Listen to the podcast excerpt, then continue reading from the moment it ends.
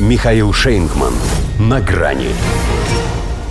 С венгром в клуб. Орбан открыл скандинавам двери в НАТО. Здравствуйте. На грани. Как бы он ни противился этой гендерной извращенности, а теперь и НАТО – шведская семья. Виктор Орбан доказал своим, что он один из них, а не мадьярский конь Путина и тем более не полезный идиот.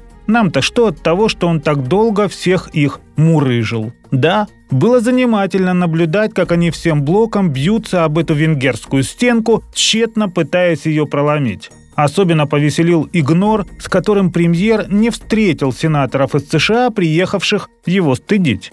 Они были такими обиженными.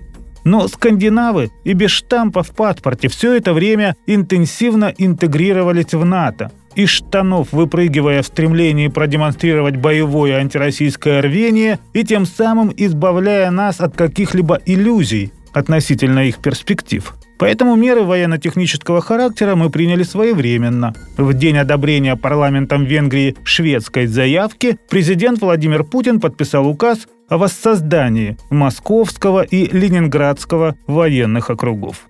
Что касается Орбана, то человек старался выжать максимум из упрямства и в какой-то момент понял, что дальше будет себе дороже. Ведь мало того, что союзники взъелись единым скопом, в США и вовсе пригрозили санкциями и отменой безвиза, так еще и оппозиция как-то слишком активно и многотысячно начала возбухать. Там же еще и соратница премьера Каталин Новак напортачила. Будучи президентом, помиловала пособника педофила по недомыслию ли или по знакомству, но уйти пришлось по собственному. Словом, скандал. Вот и возникла необходимость перебить его чем-то более внушительным. Ратифицировали шведов и голосовали за нового главу государства, коим стал даже в Венгрии мало кому известный председатель Конституционного суда Тамаш Шуйок парламенте одним днем, чтобы закрыть две темы сразу. Орбан сам выступил с призывом решительно удовлетворить скандинавов. В принципе, он многого от них и не требовал. Всего лишь уважать суверенитет и не доставать его своими демократическими нотациями. А то ведь доходило до того, что Стокгольм в рамках ЕС требовал поставить Будапешт в угол.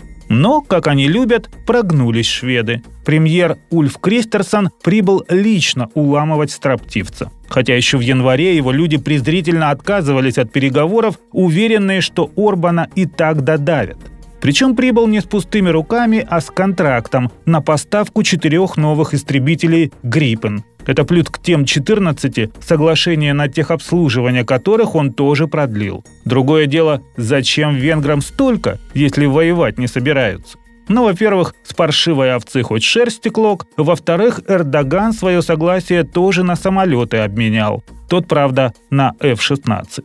Так и закончилась история еще одного демарша. А как иначе? Если документ о присоединении каждой страны к альянсу, считай паспорт, США держат у себя, и никуда ты не денешься с этой подводной лодки.